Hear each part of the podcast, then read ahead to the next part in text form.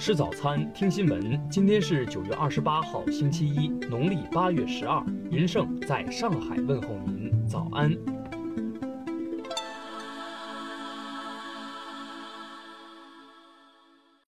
首先来关注头条消息。日本前首相安倍晋三日前透露，他二零一六年曾与当时尚未就任美国总统的特朗普会面，说服对方要对抗中国。安倍称，特朗普在竞选美国总统时曾表示要远东撤军，修正日美同盟，这让日本外交面临十分紧张的局面。但安倍在特朗普就任之前，向后者阐述了中国给日美同盟带来的危机，这是直至他卸任前，日本都能与美国构建稳固关系的起点。此外，安倍还透露自己拿出中国和东亚形势的图表来说服特朗普。他以中国的潜艇数量举例称，这些潜艇的目标就是在西太平洋地区活动的美军第七舰队，并表示这不仅是日本要面对的问题，也是美国的问题，希望能保持美国的存在感。此后，日美共同主张自由开放的印太构想，并获得澳大利亚等国支持。安倍表示，在与特朗普的首次见面中，与他约打高尔夫也是目的之一。安倍任内共与特朗普进行五次高尔夫外交，正式会谈则有十四次。安倍称，特朗普常对他说：“短期来看，朝鲜是问题；中长期来看，中国是问题。”这说明自己首次与他会面时的表态奏效。听新闻早餐知天下大事，下面来关注国内新闻。一项台湾地区媒体的民调显示，若两岸爆发战争，有百分之五十四点二的民众希望与大陆和谈。而认为应该应战的则为百分之十六点五。八月份全国规模以上工业企业利润同比增长百分之十九点一，延续稳定增长态势。从一到八月看，累计利润同比下降百分之四点四，降幅比一至七月收窄三点七个百分点。昨天，长征四号乙运载火箭在我国太原卫星发射中心点火升空。以一箭双星的方式成功发射环境减灾二号 A B 星。中国信息通信研究院最新发布的报告显示，二零一九年我国数字经济增加值规模达到三十五点八万亿元，占 GDP 比重达到百分之三十六点二。文旅部昨天表示，综合有关数据判断，此次国庆中秋长假选择自驾出游的比例有望达到百分之六十以上。青海、新疆、西藏、内蒙古、云南等地都已成为自驾游的热点目的地。中国科学院院士、中国科学院理论物理研究所研究员戴元本因病于二十六号逝世，享年九十二岁。为帮助莱托索、安哥拉应对新冠肺炎疫情，中国政府决定向两国派遣抗疫医疗专家组，专家组由国家卫健委组建，湖北省卫健委选派。已于昨天启程。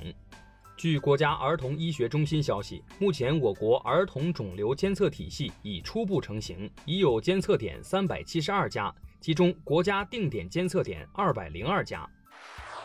下面来关注国际新闻。亚美尼亚国防部发布消息称，亚美尼亚与阿塞拜疆在纳卡地区爆发的冲突已导致十六名官兵死亡，超过一百人受伤。据伊朗媒体报道，伊朗伊斯兰革命卫队发布一款为海军装备的新型弹道导弹，射程超过七百公里。朝鲜官方通讯社朝中社二十七号发表公报，要求韩国立即停止以搜索为由擅自侵犯朝鲜半岛西部海域海上军事分界线，以防不愉快事件再次发生。德国伊佛经济研究所公布的数据显示。经季节调整后，德国九月商业景气指数从上月的九十二点五点升至九十三点四点，为连续第五个月环比上升。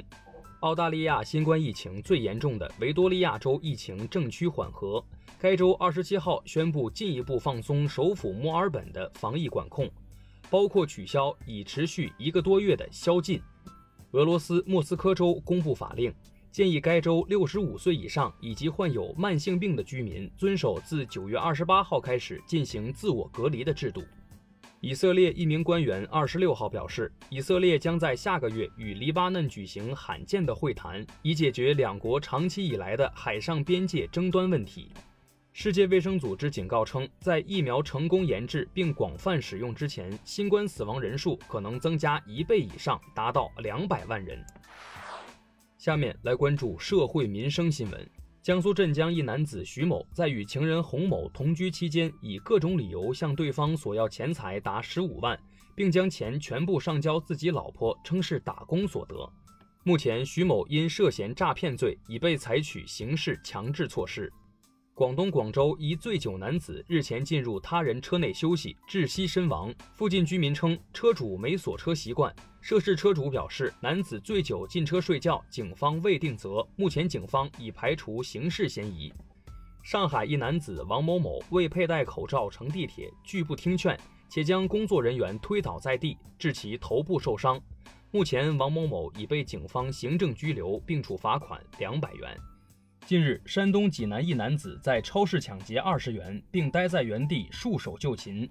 警方将其抓获后，男子告诉民警，家里事儿多，就想去监狱静一静。目前，该男子因寻衅滋事被拘留七日。近日，广东广州一名出租车司机在营运时两分钟内连续六次拒绝搭载乘客，根据条例，该司机属于严重违法。交通行政执法局责令其整改，并处以两千元的顶格处罚。最后来关注文化体育新闻。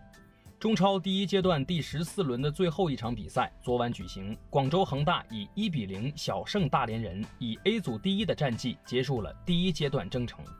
英超第三轮昨晚展开一场较量，热刺主场一比一战平纽卡斯尔，无缘两连胜。中国首枚 NFC 芯片邮票二十六号面世，该邮票在传统印刷工艺中植入 NFC 芯片，集邮者可通过中国邮政 APP 读取芯片内容。近日，陕西榆林寨山石城新发现二十一座石峁文化墓葬，器物组合典型，弥补了石峁遗址墓地被严重盗掘的缺憾。